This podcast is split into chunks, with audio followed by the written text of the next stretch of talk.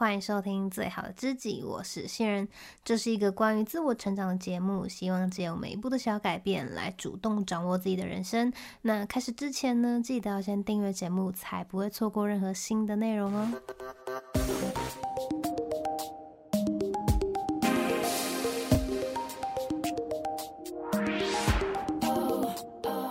我们常会用事事如意当做祝贺词，祝贺他人万事如意。但人生不如意之事啊，十有八九。如果真的凡事都想要掌控在手中，每一件事情都要顺自己的心意，那大概率会先被气死。因为事情的走向啊，往往不是我们能够控制的。随着环境啊，碰到的人事物啊，这些都是随机而且有变数的。所以啊，更健康的心态应该是中性的去看待每一件发生的事情。事情的好坏呢，其实是取决于你的心态。你从不同的切入点去看它，会得到不同的感受。举一个我自己的例子，二零二二年十一月呢，当时全球第二大加密货币交易所 FTX 因为财务危机宣布倒闭。虽然呢，我不是直接把钱放在 FTX，但是呢，我也受到波及，损失了一笔资金。当平台宣布停止出金的时候呢，我真的是整颗心都凉透了。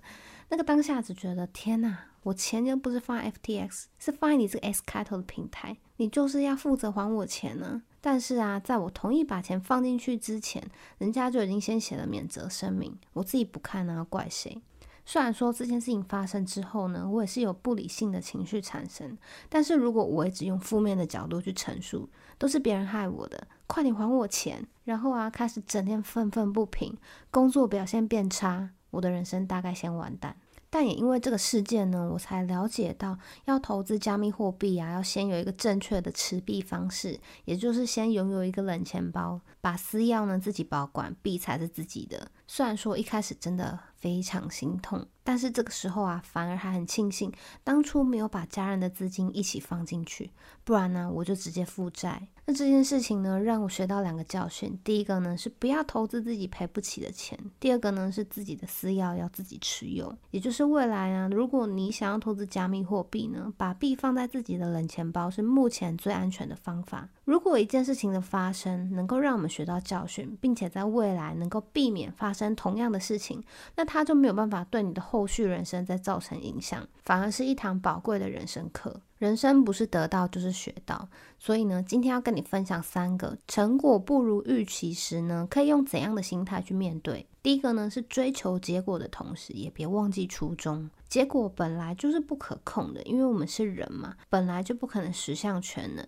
当结果不如预期的时候，我们可以想一下，做这件事情的初心还在吗？如果还在，结果不如预期，就只是让我们有调整的机会，换种方法，尝试新的机会。就像是做实验，你想要不同的结果，你也得改变其中一个变因，不是吗？结果是用来反思，不是用来苛责自己的。我们可以借由结果去反思自己哪里可以再调整，哪里可以再做一些新的尝试，试着去改变某一些变因，然后看看下次的结果是不是会不一样。不断的修正跟投入，进化成长，才是成果对于我们的意义。第二个呢，是保持弹性。你有没有过啊？开车出去玩，结果走错路的经验？大部分时候啊，我们都会希望赶快走回正轨，然后到达目的地。但有的时候啊，走错路也会让我们收获意外的风景，去到从没有想过的地方。那人生也是这样嘛。其实我们都很渴望有一条轨道能够让我们笔直的前行，但大多数时候，当我们真的上了正轨，反而还会觉得很无聊，想要找点新鲜感。所以你说，人是不是很有趣？既然我们是人，需要新鲜感的刺激，那面对事情的发展不如预期，是不是也能够保有弹性调整的空间？放下想要一次到位的执着，保留一点弹性，人生会比较轻松一点。第三个呢，是只控制可以控制的事情。与其啊，因为事态的发展不如预期而生气，我们能够做的呢，就是控制好自己的情绪，客观的看待局势。这就像前面提到的做实验一样嘛，我们只能够控制实验的变因，那会产生什么样的结果是我们没有办法控制的。就像是我现在录 podcast，我也无法控制会有多少人会听，然后会有多少反馈。但是啊，我能够做的就是一直一直录下去，因为我希望自己的内容能够帮助到别人，同时呢，我也可以借由输出不断的成长，这样就是双赢，不是吗？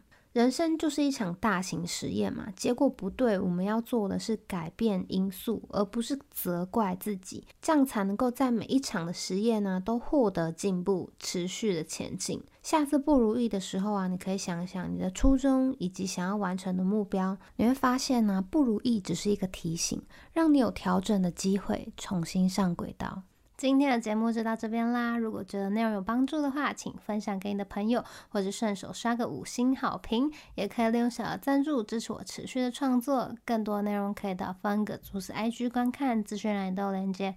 那我们就下集见喽，拜拜！